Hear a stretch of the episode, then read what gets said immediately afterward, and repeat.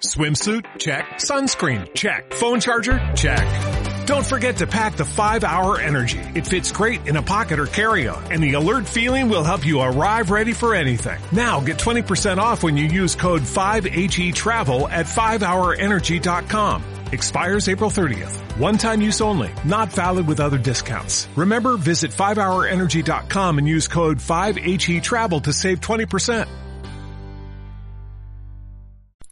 Mein Herr und mein Gott, ich glaube fest, dass du hier zugegen bist, dass du mich siehst, dass du mich hörst.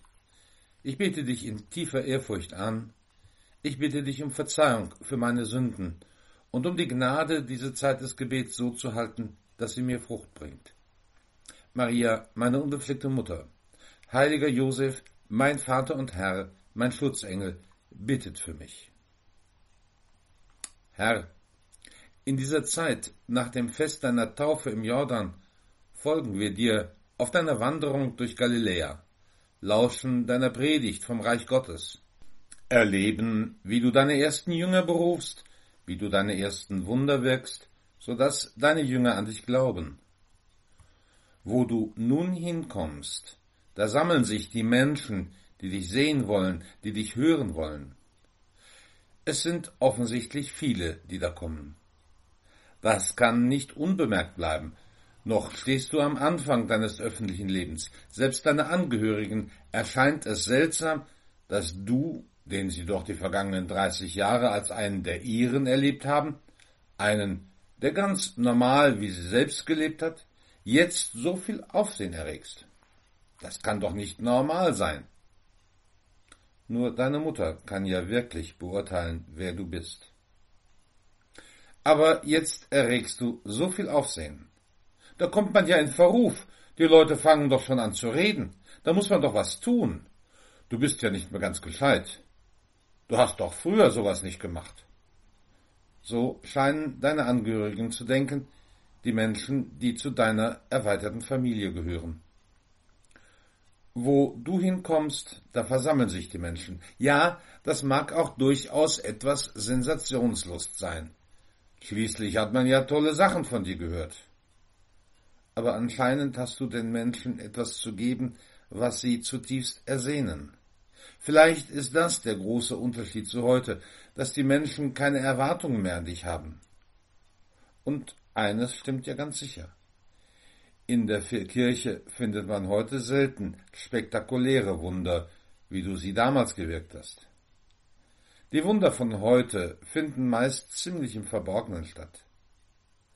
Aber vielleicht hast du deshalb auch damals immer wieder die Geheilten aufgefordert, niemandem etwas zu erzählen, weil dein eigentliches Anliegen ein anderes gewesen ist. Du willst die Menschen zum himmlischen Vater führen. Doch schon bald kommen die aus ihren Löchern, die dein Wirken verunglimpfen. Die Pharisäer und die Schriftgelehrten sehen deine Wunder. Aber sie müssen auch erleben, dass du offensichtlich mehr Erfolg bei den Menschen hast als sie selbst. Da scheint wohl ein wenig Neid und Eifersucht auf. Kennen wir heute gar nicht mehr. Oder doch? Wenn jemand so richtig Erfolg hat, dann kann das im Umfeld schon mal zu Anfeindungen kommen. Heute vielleicht in der Politik, aber auch in der kirchlichen Verkündigung. Da gibt es dann wieder so einen theologischen Fachausdruck. Invidia clericalis, klerikaler Neid. Das kann doch nicht mit rechten Dingen zugehen, dass der da so viele Leute anzieht. Das muss doch mit dem Teufel zugehen. Heiligkeit hat auch etwas damit zu tun, ein anderes Charisma zu erkennen. Ich denke da an den Täufer Johannes, der ganz bewusst seine Jünger Andreas und Johannes hinter dir herschickt. Seht das Lamm Gottes, das die Sünde der Welt hinwegnimmt. Der Täufer hat erkannt, dass seine Aufgabe bald erfüllt ist. Er hat dir den Weg bereitet, und jetzt beginnt das Eigentliche, worum er sich die ganze Zeit bemüht hat. Er will den Ruhm nicht für sich, sondern weist auf den anderen, der nach ihm kommt und vor ihm war. Deine Verkündigung hat stets damit begonnen, dass du den Aufruf des Täufers übernommen hast, kehrt um und glaubt an das Evangelium. Die Schriftgelehrten damals haben sich davon wahrscheinlich nicht angesprochen gefühlt. Sie konnten doch nicht gemeint sein, denn sie waren ja schon auf dem richtigen Weg. Meinten sie jedenfalls. Und außerdem, wer ständig umkehrt, geht irgendwann doch wieder in dieselbe Richtung. Aber die Menschen merken etwas. Hier wird das Evangelium anders verkündet. Nicht so, wie es die Schriftgelehrten machen. Hier redet jemand mit göttlicher Vollmacht. Vielleicht ist das das große Problem der Verkündigung heute. Können wir über Umkehr überhaupt noch reden? Ist es nicht wie mit der Sünde, die ja eigentlich abgeschafft ist? Wenn man mal von Verkehrssündern oder viel schlimmer von den Umweltsündern absieht. Nun ist der Glaube kein Moralismus. Daran dürfen wir uns immer wieder erinnern.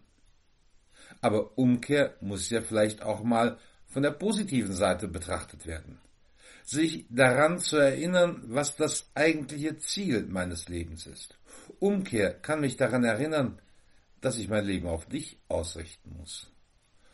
Und möglicherweise kann ich dann feststellen, dass die kleinen und großen Sorgen und Probleme des täglichen Lebens mich viel zu oft daran hindern, auf dich zu schauen, meiner Beziehung zu dir Platz in meinem Leben zu geben. Du sprichst wie einer, der mit göttlicher Vollmacht redet. Anders als die damaligen Verkündiger. Ist ja auch kein Wunder, da du selber Gott bist. Aber was hätten die damaligen Prediger und was können die heutigen Prediger anders machen, damit die Menschen ihnen zuhören? Sicherlich gilt zuerst einmal, dass die Verkündigung mit dem eigenen Leben übereinstimmen muss. Das kann dann bedeuten, dass mein Leben vielleicht nicht nur mir gehört, sondern dass es, so wie du es gemacht hast, zuerst darum gehen muss, den Willen des Vaters im Himmel zu erfüllen. Dein Leben war von Anfang an völlige Hingabe an den Willen des Vaters. Die göttliche Vollmacht erwächst aus deiner Hingabe. Deshalb bezeugt der Vater, dieser ist mein geliebter Sohn, auf ihn sollt ihr hören. Und in dieser Hingabe hast du erstmal 30 Jahre völlig normal gelebt.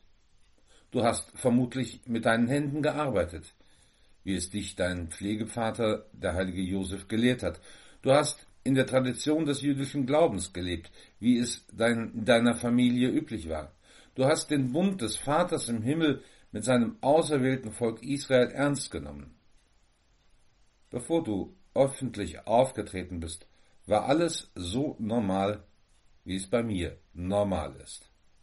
Ein Blick in das Haus von Nazareth wird dem Besucher nichts anderes zeigen als das Leben einer gewöhnlichen jüdischen Familie, die sich nach Kräften darum bemüht, aus dem Glauben zu leben.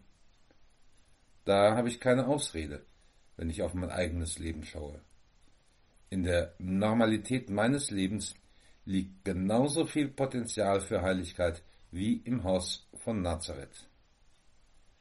Was meine Normalität von deiner unterscheiden wird, das ist, dass ich mich wohl viel zu oft an meinem Eigenwillen orientiere, dass mir meine eigenen Vorstellungen und Wünsche wichtiger sind als das, was du von mir erwartest. Von daher gibt es bei mir ganz sicher noch reichlich Luft nach oben. Herr, gib mir die Kraft, meinen Eigenwillen zu erkennen und mich deinem Willen zu unterwerfen. Ich danke dir für die Anregungen, Eingebungen und Vorsätze, die du mir in dieser Zeit des Gebets geschenkt hast. Ich bitte dich um die Kraft, sie zu verwirklichen. Maria, meine unbefleckte Mutter, heiliger Josef, mein Vater und Herr, mein Schutzengel, bittet für mich.